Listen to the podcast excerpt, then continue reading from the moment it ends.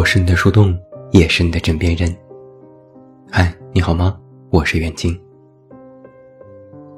前几天我看了一份微信十一数据报告，根据用户使用，微信总结出了在十一期间大家衣食住行各个方面。其中有一个数据蛮有趣的，在不久前的假期当中，虽然各大新闻纷纷显示外出旅游。出境游的人数再创新高。殊不知，家里蹲的人数其实也在创新高。根据这份微信大数据，全国共有三千四百八十万人都是家里蹲。依托的依据就是，他们的微信运动步数不足百步。这还没算没开微信运动这项功能的用户。在二零一八年的十一期间，这个数据有两千一百万人。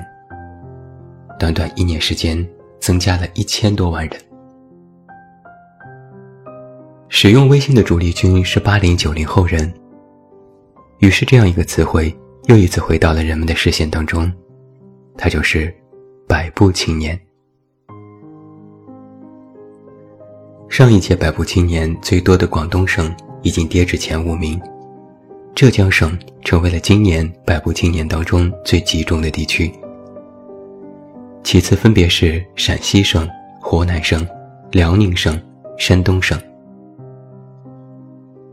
有意思的是，这几个省份恰恰都是十一期间的热门旅游地，等于说，有许多外地朋友纷纷来到这里观光旅游，而本地生活的朋友却选择了在家里宅着。不去凑这个人山人海的热闹。虽然我也在假期结束的时候发过一条朋友圈，来表达大家外出旅游的积极性。我这样写道：阿布扎比、迪拜、荷兰、瑞士、瑞典、美国、英国、日本、意大利、德国、捷克、马塔尔、冰岛。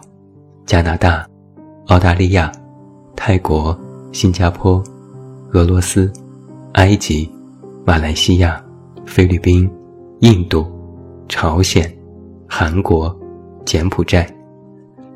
以上是我假期通过朋友圈浏览过的地方，谢谢你们。这样看起来，在假期的时候，我朋友圈当中出去旅游的有很多人。但这实际上其实是一个小范围。对比我微信里更多的年轻人，大家都愿意在家宅着，对所谓的长假失去了兴趣。不管是买的房子还是租的房子，只要有张床，那就是我们的阵地。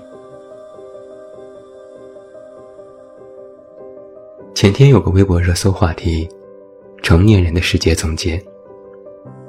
话题博主说：“成年人的世界可以总结为两个字，算了。”网友们纷纷响应，他们说：“我平时的口头禅就是随便，可以，没事，都行。”有人说：“成年人选择后的回复是好的。”成年人最擅长说“行吧”。成年人的主观感受是。想死但怕疼，意难平的事情太多，不算了又能如何？看了许多回复，正如一句话说的那样：人一旦成年，就像一部《西游记》，有孙悟空的压力，猪八戒的身材，沙僧的发型，唐僧的絮絮叨叨，骑着一匹老马。还离得西天越来越近了。听起来，成年人好像是没几天活头了。但这也算是真实生活写照吧，因为每一句“算了”的后面，其实都有一堆的潜台词。我给你举点例子啊。随便等于我满意了就行。可以等于勉勉强强吧。没事，等于老子不想和你说话了。都行，等于不满意我就扎死你。心里反正是有一堆的怨言和不满意，也知道自己到底想要什么。然而话到嘴边，通通变成两个字：行吧。年轻人都懂得一个道理是：反正有些话说了也是白说，那就不如不说，别人也开心，自己也省事儿。也不是不想出去旅行，但一想到出门还要准备一堆事情，就非常头疼。那不如门一关，身子一躺，百步青年的人生，就可以在一张单人床，或者最好是一米八的大床上肆意铺展开来。美其名曰是，不去和那么多人凑那个热闹，心里想的却是。明明平时已经够辛苦的了，晚睡早起，挤公交、坐地铁，赚的钱也不多，为什么放个假还要出去和别人继续挤，去各种网红店花钱呢？最后免不了还自嘲，说白了还是一个穷字嘛。算了算了，刷刷朋友圈就好，看着别人拍的照片，自己也等于玩过了。于是，百步青年就有了这三个特征：只想躺着，诸事随便，口头算了。但话又说回来，如果你只是从这些表面现象就武断年轻人都废了，那可真是只看了表面，没看到本质。现代人，丧。已经成为了一个日常行为动作。甭管这个人是真难过还是假开心，反正到了嘴边都是我太难了。而且，年轻人的压力的确非常巨大。就比如熬夜这件事，只要是稍微有点常识的人都知道熬夜对身体不好，但有些时候不得不熬，不是舍不得手机。而是工作没做完。曾经微博有一个话题，就是九零后不敢看体检报告。自己最知道平时是怎么生活的，看着日渐肥胖的身体和越来越少的头发，心里的焦虑不比任何人都少。也知道养生的重要和早睡的必要，但每天的加班。才不会可怜你那日渐衰老的身体，被迫熬夜，用身体去透支自己的付出，然后换回一点工作成绩。在采访当中，就有年轻人非常明白的说，自己的确不敢看体检报告，就怕万一看到一个什么病，要么是肥胖，或者营养不均衡之类的。如果养病就要花钱花时间，自己根本没有那么多能力兼顾身体和工作，两者有时必须要选其一。有过类似经历的年轻人其实不在少数。曾经就有大数据显示，中国人是世界上最忙碌的，没有之一。又根据美国斯坦福大学的一项研究显示。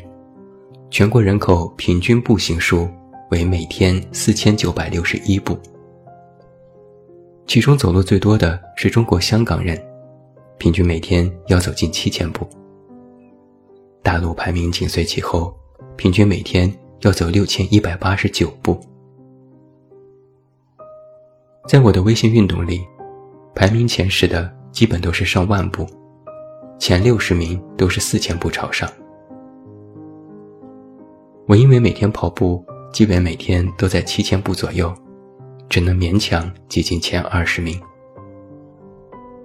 你就可想而知，大家每天的工作和生活是有多拼了吧？所以，难得有个假期，就必须要做一个百步青年，好好在床上躺着。就比如我假期的时候，只要在家，运动步数不超过三百步。妥妥的死宅本宅。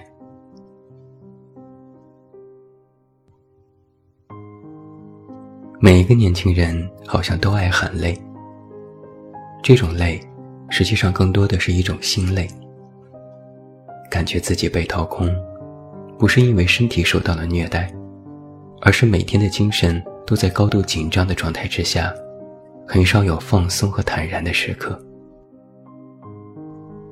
经营自己的生活，处理职场人际关系，面对复杂的社会，那种随时随地。都必须多个心眼儿的感觉，实在很累。身在职场，年纪越大，你所面对的事情和状况就会越多。很多事情并不是围绕着你的设想去运行的，甚至有时会给你出难题。但你必须要去面对和解决，再棘手的问题都必须要装作若无其事。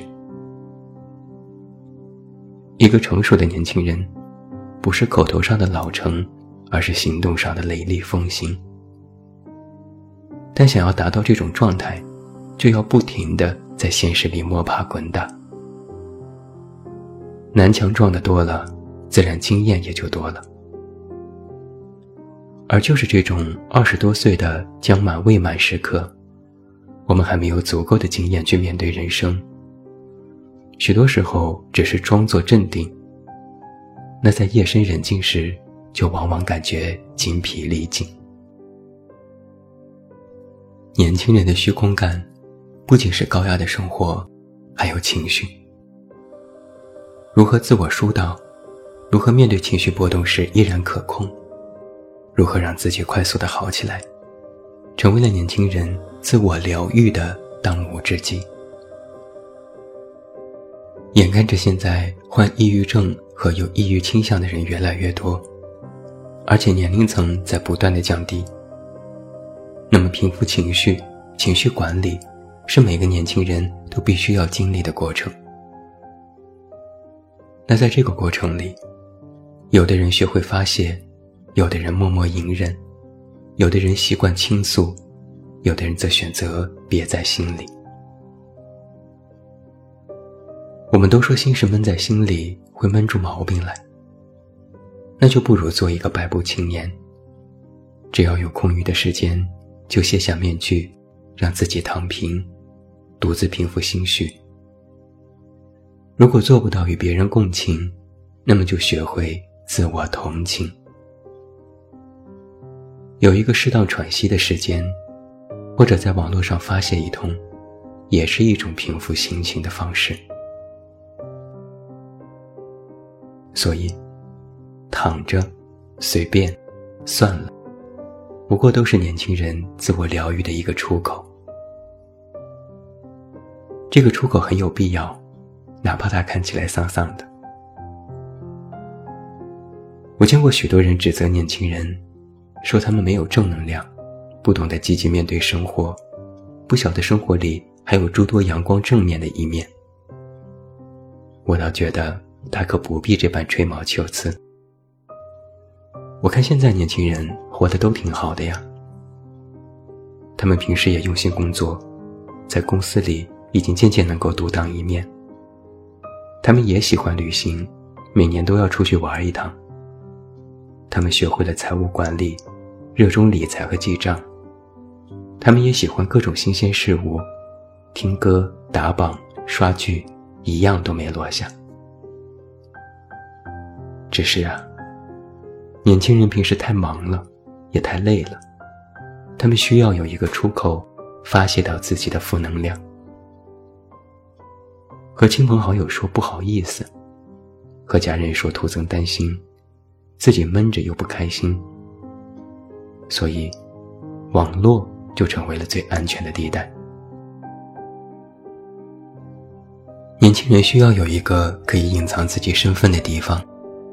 需要一个让自己消失在茫茫人海的地方。他们不必让所有人知道自己是谁。他们只想在一片汪洋大海里做一滴小小的水珠，哪怕是随波逐流，也安于这种漂泊。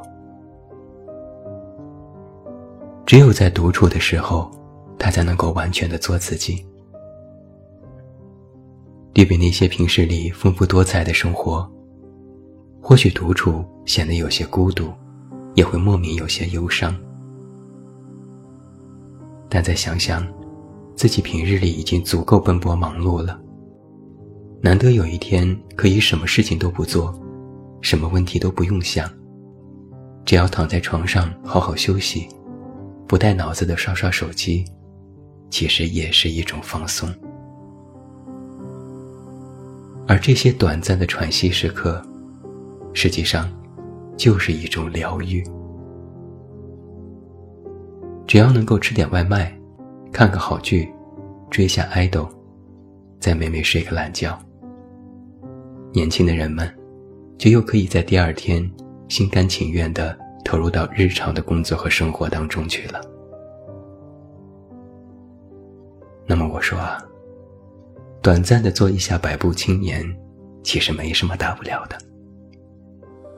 这种自我放空的时刻，与其说是一种偷懒和放纵，不如说是一段难得的直面自我的宝贵时光。